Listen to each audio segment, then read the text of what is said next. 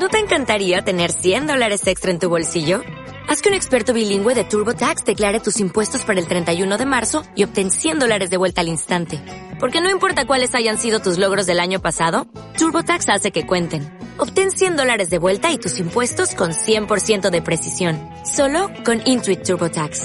Debes declarar para el 31 de marzo. Crédito solo aplicable al costo de la presentación federal con TurboTax Full Service. Oferta sujeta a cambios o cancelación en cualquier momento.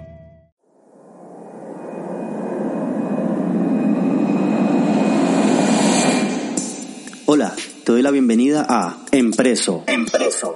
Estoy súper feliz de tenerte aquí porque estás a punto de aprender cosas nuevas sobre negocios cafeteros. Negocios cafeteros. Aquí tendrás shots diarios de estrategia, marketing y herramientas para iniciar o llevar tu negocio al siguiente nivel.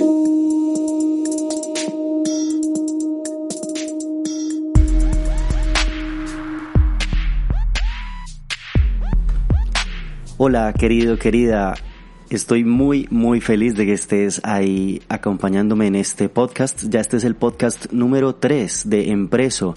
Y pues para el día de hoy tenemos un tema muy, muy interesante que son algunas inversiones que debemos hacer antes de empezar un negocio. En, para, aplica para cualquier gremio, pero específicamente hablamos del café. Entonces, eh, debemos ponernos en contexto, ¿no? Algunas inversiones que debemos hacer antes, casi todas son de índole eh, académico, ¿no? Debemos ganar conocimientos generales.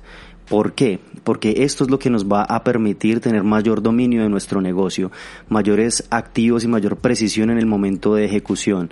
Entonces, ya una vez estando contextualizados, porque es que cuando hablamos de negocios físicos pensamos en que algunas inversiones puedan ser que las máquinas o que el inventario previo o todo esto. Hay unas cosas que nos hacen crecer mucho más que son los activos intangibles, que es todo lo que se gana por medio de educación. Entonces, vamos para allá.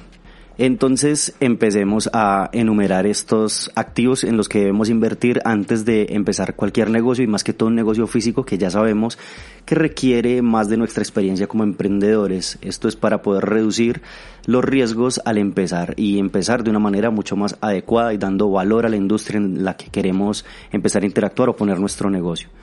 Entonces, número uno, Activos intangibles, educación. Obviamente la educación es el activo más preciado en el que debemos invertir, obviamente y constantemente, no solamente al momento de arrancar o de prearrancar, sino durante todo el tiempo de ejecución de tu negocio y después.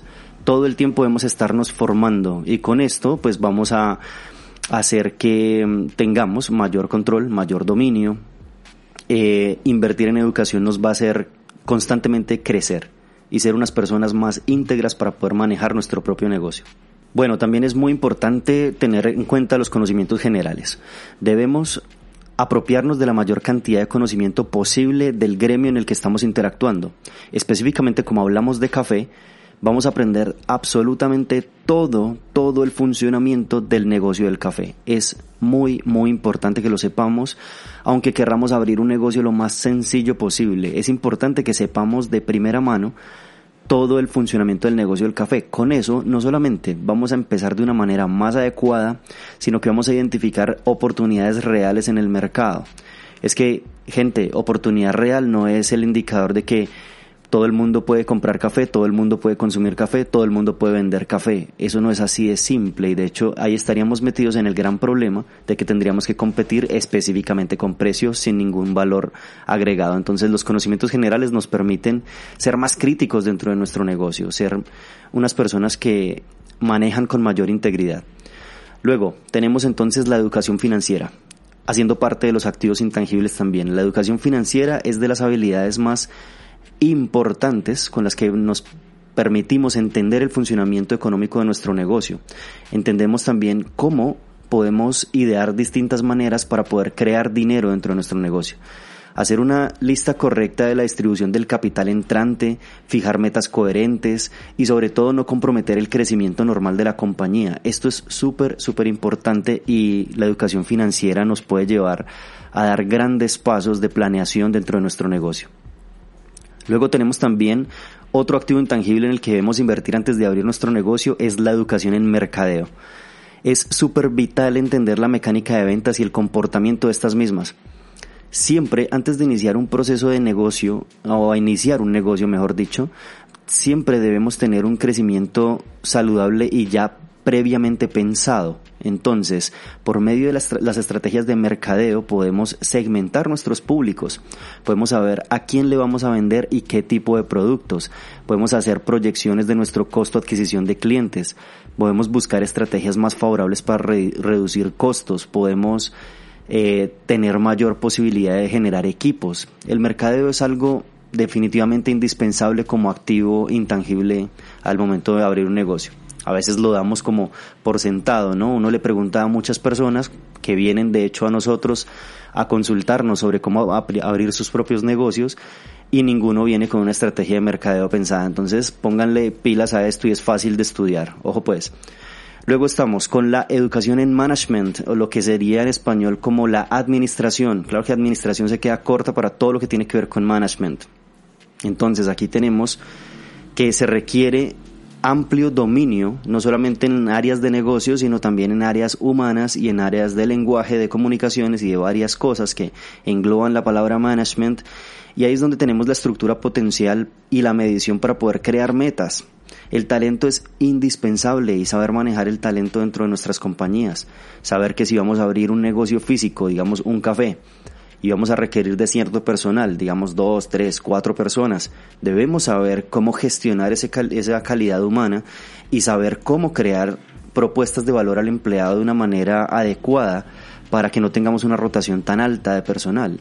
Y bueno, y el management no es solamente la rotación del personal, es también el manejo de inventarios, es también el manejo de la misma tienda generalmente hablando o del negocio generalmente hablando, y hablando de negocios cafeteros, la administración es súper útil porque es algo que, que, tenemos que aprender, no solamente durante el camino, que sí que lo podemos hacer, pero nos vamos a dar unos buenos golpes porque el camino de un negocio es bastante fuerte y nos, y nos coge a veces un poco desprevenidos y nos va a doler el aprendizaje un poco. Entonces es mejor aprenderlo desde antes para que sepamos cómo hacer cambios en modelos laborales, cómo crear un modelo de negocio adecuado, cómo manejar contabilidad de inventario. Bueno, todas estas cosas son management y ahí es donde debemos crecer de una manera adecuada. Luego tenemos la educación en tecnología y aquí pues hago mucho hincapié porque siempre hemos hablado de esto, tanto en los en vivos como eh, generalmente hablando, pues las personas que me conocen siempre les hablo de educación en tecnología y no solamente es importante saberlo, sino que es necesario, es por cuestión de supervivencia.